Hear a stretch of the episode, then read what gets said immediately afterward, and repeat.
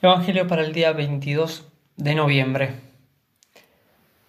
del Evangelio según San Lucas. María dijo, Mi alma canta la grandeza del Señor, y mi espíritu se estremece de gozo en Dios mi Salvador, porque Él miró con bondad la pequeñez de su servidora. En adelante todas las generaciones me llamarán feliz, porque el Todopoderoso ha hecho en mí grandes cosas su nombre es santo. Su misericordia se extiende de generación en generación sobre aquellos que lo temen. Desplegó la fuerza de su brazo, dispersó a los soberbios de corazón, derribó a los poderosos de su trono y elevó a los humildes, colmó de bienes a los hambrientos y despidió a los ricos con las manos vacías.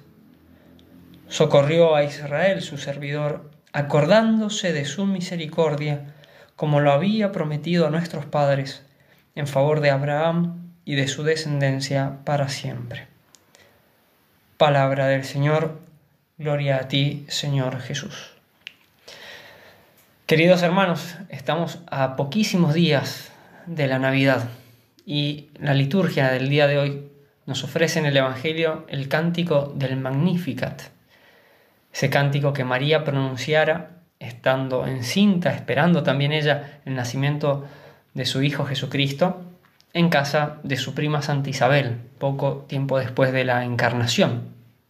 Y de sus palabras, eh, de las palabras de este cántico, quisiera subrayar eh, con especial énfasis aquellas palabras que nos hablan en cierto sentido de la encarnación, de la Navidad, de la venida de Cristo especialmente dos frases que hablan de la misericordia. Eh, primero, eh, aquello que dice que su misericordia se extiende de generación en generación sobre aquellos que lo temen, y también aquella frase que dice que socorrió a Israel, su servidor, acordándose de su misericordia como lo había prometido a nuestros padres, en favor de Abraham y de su descendencia para siempre. Estas frases nos hacen acordar de que Dios no olvida sus promesas y por eso envía a su, a su Hijo.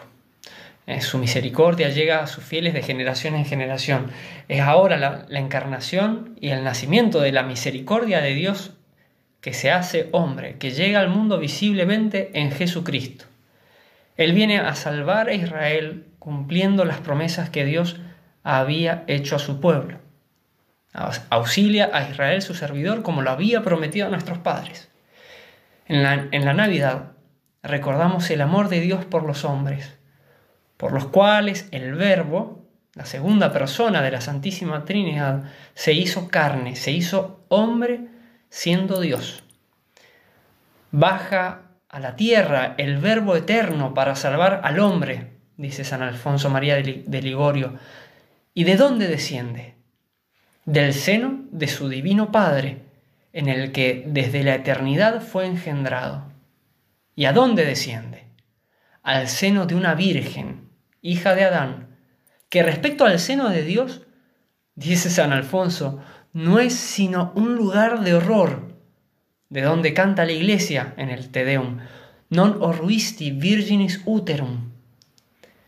Sí, porque el Verbo, estando en el seno del Padre, es Dios como el Padre, inmenso, omnipotente, felicísimo y supremo Señor, en todo igual al Padre. Mas en el seno de María es criatura, pequeñito, débil, afligido, siervo y menor que el Padre. Hasta ahí la cita de San Alfonso María de Ligorio. Este es el misterio de la Navidad, este es el misterio de la del anonadamiento de Cristo, del hacerse nada, hacerse criatura. Por eso dirá también en su vida, eh, en su apostolado, dirá Cristo, tanto amó Dios el mundo que le dio su Hijo único. Esta misericordia que alegra la humanidad entera, llega a sus fieles de generación en generación. Y así año tras año recordamos de modo especial esa venida, la venida de Cristo, en la Navidad. Qué hermoso es celebrar cada año el nacimiento del Salvador del mundo. Qué alegría da a todos el verlo acostado en el pesebre, junto a María y a José, junto a los pastores, los reyes magos, los ángeles del cielo cantando, la estrella que indica el lugar del pesebre, etc. Todo es hermoso. Pero todavía estamos en el Adviento preparándonos para la Navidad. Y por eso nos puede hacer mucho bien el recordar que Jesús no solo nace en la gruta de Belén un 25 de diciembre. Jesús nace en cada santa misa, hermanos míos. Por las palabras de la consagración que pronuncia el sacerdote, Jesús aparece entre nosotros, está presente.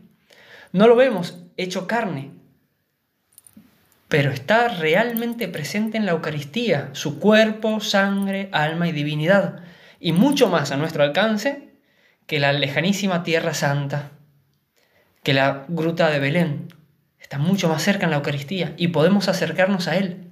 Y no solo admirarlo, verlo como lo hacemos en el pesebre en los pesebres de nuestras casas, sino que podemos hacernos uno con Él por la comunión.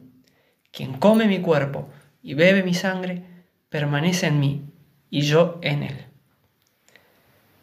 Así nace en cada santa misa Jesucristo y en el corazón de aquel que lo recibe y se hace uno con aquel que lo recibe en la comunión.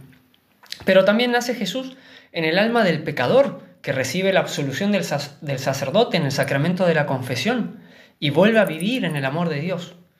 También nace en esa persona Jesucristo. Como decía en la última cena, si alguno me ama, guardará mi palabra, y mi Padre lo amará, y vendremos a él, y en él haremos morada.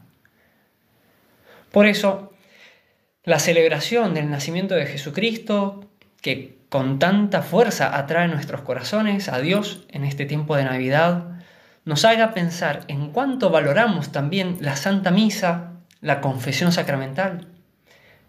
Por eso aprovechémonos, queridos hermanos, eh, aprovechemos estos días antes de la Navidad para preparar nuestras almas, para prepararlas al nacimiento de Cristo por medio de la confesión de nuestros pecados, por ejemplo, para que podamos experimentar en nuestras almas la alegría y la salvación que el niño Jesús vino a traer a los hombres. Él es la misericordia que llega a los fieles, a aquellos que le temen de generación en generación.